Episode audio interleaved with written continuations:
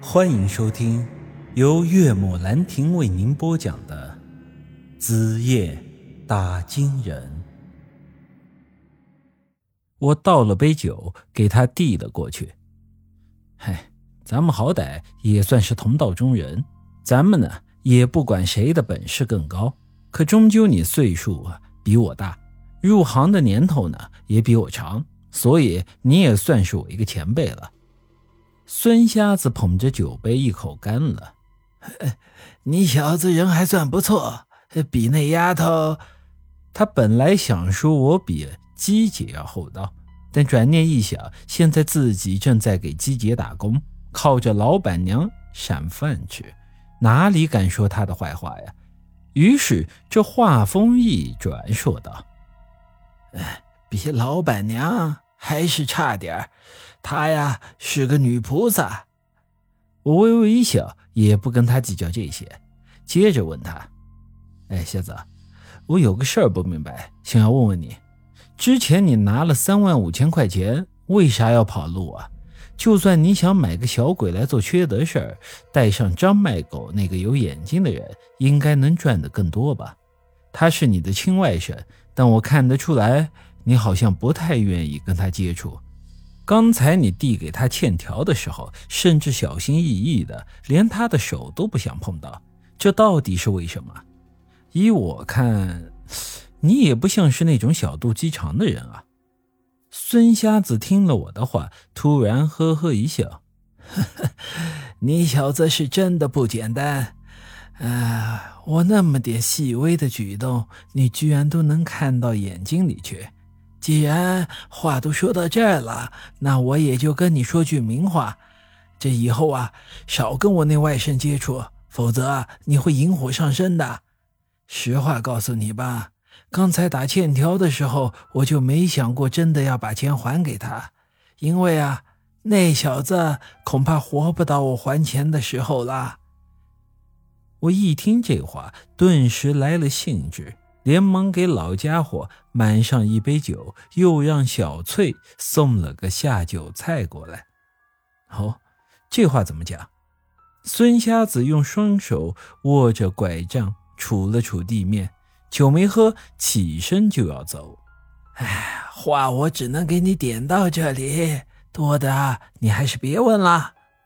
我起身一把拦住他：“哎，别啊，有什么话就直说，别藏着掖着。”谁知道孙瞎子冷哼一声：“哼，跟你犯不着说太多。”我看这老家伙，因为刚才听我说是给姬姐打工的，不太瞧得上我了。于是我接着说道：“哎，瞎子，你这好不容易混了个包吃包住的好差事儿，信不信我一句话就让姬姐把你给解雇了？”孙瞎子一下子停住了脚，嘴角一扬。就凭你小子一个打工仔能有这本事儿？哼，你当老夫活了这么大岁数是被吓大的呀？我呵呵一笑，把小翠找了过来。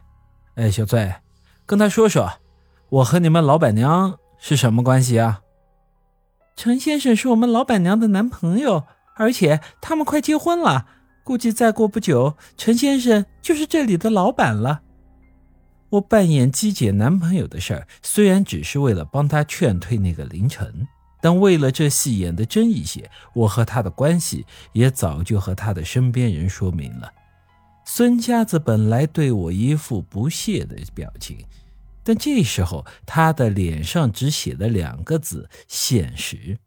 这老东西顿时又露出了笑脸，搂着我的腰，又回到了座上。哎呀，呃，原来是陈老板啊！哎，使劲使劲，你想问什么就随便问。呃，你就是想知道我姥姥的生辰八字，我都告诉你。我冷哼一声，这老家伙就是敬酒不吃吃罚酒，对他客客气气的吧，他反倒瞧不起你。看来以后和他相处的时候啊，还是要狠一些。我对你姥姥的生辰八字不感兴趣，我就想让你回答刚才那个问题：这张卖狗他到底怎么了？为什么我和他相处会引火上身呢？这，孙瞎子略显为难，叹了口气，最后还是把实话告诉了我。哎呀，那小子得罪了人。那天他来找我帮忙，我虽然看出他并没有撞鬼的征兆，但他身上却多了一件奇怪的东西。他的脖子上长了一个蜡烛形状的红疙瘩，那玩意儿我以前见过，属于是风水上的一种催命咒啊，所以我才说他命不长了。据我所知，会下这种催命咒的，一般都是风水行当中比较不得了的人物啊。我怕跟他在一起会受到牵连，所以我之前才没跟他合作一起去搞小鬼，而是自己一个人捐了钱跑路啊。陈老板，我劝你以后也离那小子远点。给他下催命咒的人，我估计你也惹不起呀。本集已经播讲完毕，欢迎您的继续收听。各位听众朋友们，大家好啊！我这新录的《出租鬼市》这本新的恐怖悬疑小说已经上架，希望大家呢。也去多多支持。我呢是一个业余的主播啊，很多地方呢录的不是太好啊，大家多多包涵。如果大家觉得还行，那么呃，请给我多多的关注、转发、点个赞啊，也可以投出你手中宝贵的月票啊，谢谢各位听众了。